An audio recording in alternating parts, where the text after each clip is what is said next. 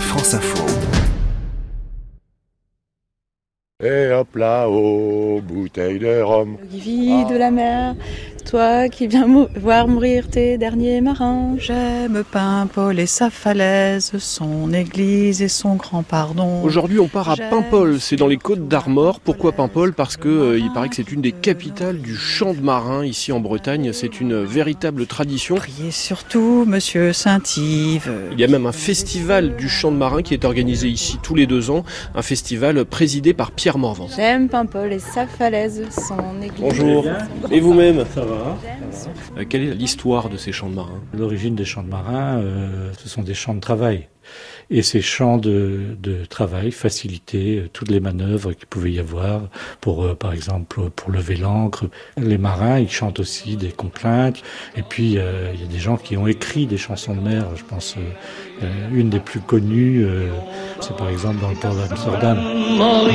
jusque dans le cœur des folies. Qui dit chant de marin dit évidemment bateau. Beaucoup de groupes sont liés à des vieux gréements qu'ils restaurent. Parfois, c'est le cas de Fortune de mer, un groupe créé il y a 25 ans et avec qui j'ai rendez-vous. Bonjour, Comment vous appelez? Étienne Miossec.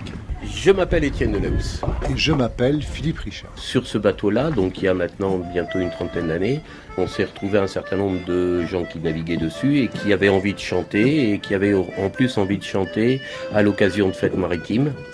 Et puis on a monté un groupe qui s'appelle Fortune de Mer. Ça a démarré comme ça. Qu'est-ce que moi je pourrais apprendre? Si vous deviez m'apprendre un, un chant, un chant de marin facile, hein, parce que je suis pas très bon. Ali allô? Faut juste que je fasse Ali Allo. Ali allô, comme, comme nous. Je vais devenir un vrai marin là.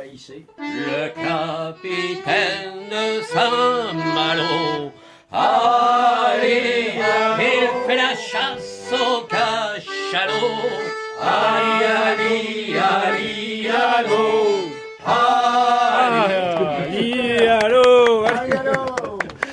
Super, merci beaucoup. Euh, C'est bon, je me sens comme un vrai marin maintenant. J'ai réussi ma mission. Du coup, je vais en faire une autre dès demain. Changement d'ambiance, on va plus chanter, on va raconter des histoires dont certaines font très peur. Le capitaine est un salaud.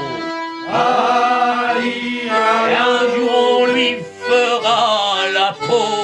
Ali, Ali,